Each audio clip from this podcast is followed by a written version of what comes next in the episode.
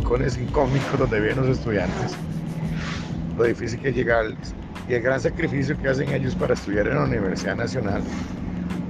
La satisfacción que me queda es la cara de alegría, satisfacción de ellos cuando uno llega y se les ruega y dice, mira, se acordó la universidad de mí, sí soy importante para la universidad.